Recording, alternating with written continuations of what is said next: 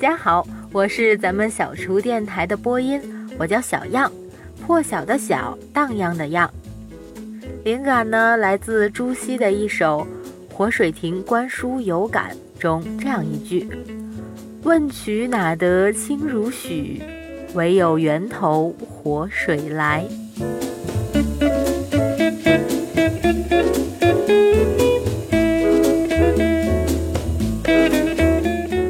来，我们的小厨电台就要正式开始喽！真是千呼万唤始出来，小厨电台终于跟大家见面了。在这里，先感谢各位一直以来对心理小厨的支持和厚爱，感谢大家不遗余力的为我们提供宝贵的意见。小厨电台呢，是一档通过讲故事来普及心理学知识的专栏。并且希望我们的内容能够给你一些启发，让我们在科普中获得治愈。那说到治愈，我们就不得不提我们在大学里面学的心理学了。这是一门研究人内心世界的学问，它也许是世界上被人误解的最多、最大的学问了。尤其是心理学的重要分支——心理咨询。在我们刚刚报出专业的时候。就会有无数的人问我们，能不能看透人心啊？会不会催眠呀？你们接收那么多的垃圾，自己会不会疯啊？哦，这些问题呢，通常能够让心理咨询师们难受很长时间。那么，我们今天就来聊一聊心理咨询到底是个什么东西。我有一个朋友，自打我从业以来，就一直躲我远远的。后来几经辗转，才得知他原来是怕我学习了心理学之后看透他的内心世界。当我得知这个原因后，内心就只剩下千万匹羊驼奔腾呼啸而过，外加三个字：什么鬼？哎。老娘要是有这个本事，还用在这儿混吗？真是的，还能不能一起玩耍了？但是啊，心理咨询师真的完全看不透人的内心世界吗？咱们先把一个人的内心世界做一个划分。就拿我这个朋友举例哈，他心里面的想法是，学心理学的会看到我内心里的秘密。这个想法会给他带来一种恐惧加羞耻感。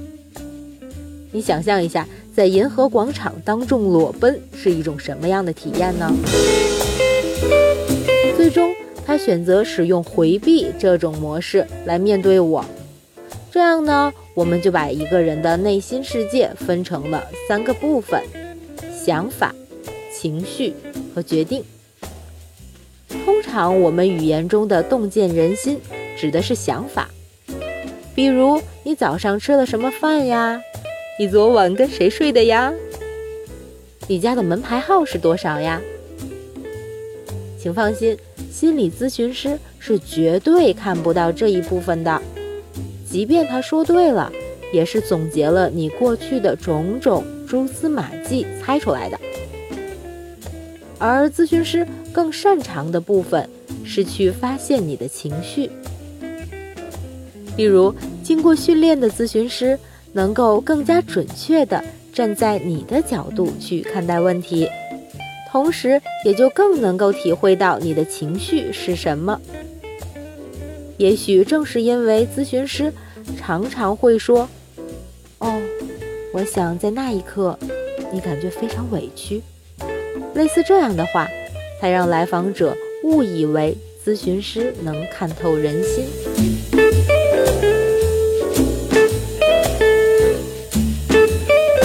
那么，心理咨询师究竟能够帮我们解决什么问题呢？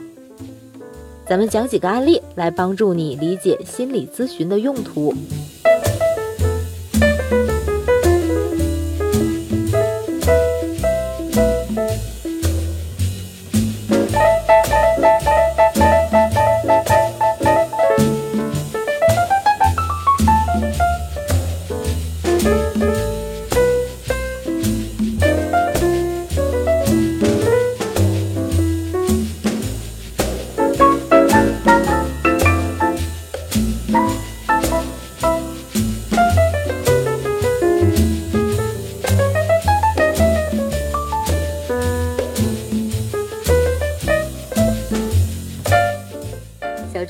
进入职场一年，由于学历高，因此每个月的收入还是不错的。但是他慢慢发现这份工作并不是自己喜欢的，于是心生离职的念头。但是在和好友谈话后发现，现在的就业环境很糟糕，自己能找到这样的工作已经很不错了。于是小张很纠结。到底是留下来挣钱呢，还是冒一把险，让自己的生命更有价值呢？如果你是咨询师，遇到了小张这样的情况，你准备怎么说？是劝他做一个脚踏实地的保守派，还是劝他做一个放手一搏的理想派呢？实际上，无论你站在了哪个立场上，都不是解决心理问题的思路。要知道，小张如果过来找你接受心理咨询的服务，通常意味着他过去已经花了大量的时间和精力去搜索资料、询问前辈。你作为一个刚认识小张不过几分钟的人，怎么可能比他更有经验呢？那么，作为心理咨询师，也许会从以下的角度去考虑问题。小张如何与挣扎感相处？二，是什么阻碍了小张做出自己的选择？三，是谁在和小张一起面对选择？四，小张如何理解丧失感和确定感？五，小张在犹豫时期待着什么？六。小张觉得咨询师能够怎么帮助自己？